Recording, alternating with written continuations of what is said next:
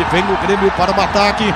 Jogada rápida, bola para o Everton, entortou o zagueiro, bateu para o gol no travessão, é gol! Gol!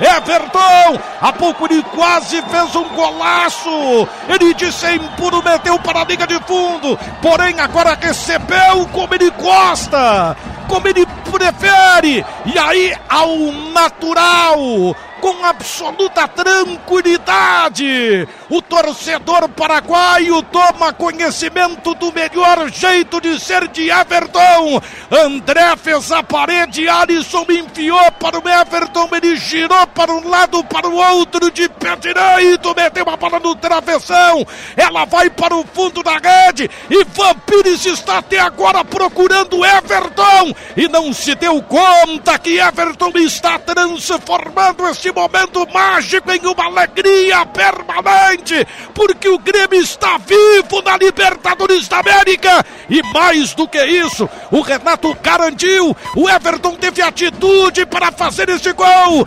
28 minutos de partida. O Grêmio está comemorando este feito espetacular.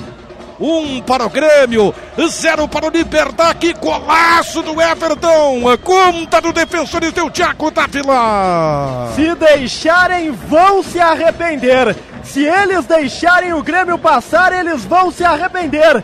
Everton com espaço, em velocidade, viu o que tinha que ver. Frente a frente com a marcação, não teve medo, porque o Everton não teme o drible. Puxou pro lado, puxou pro outro, teve a chance de finalizar duas vezes, mas ele escolheu fazer o golaço e foi isso que fez. Finalização no contrapé de Martin Silva.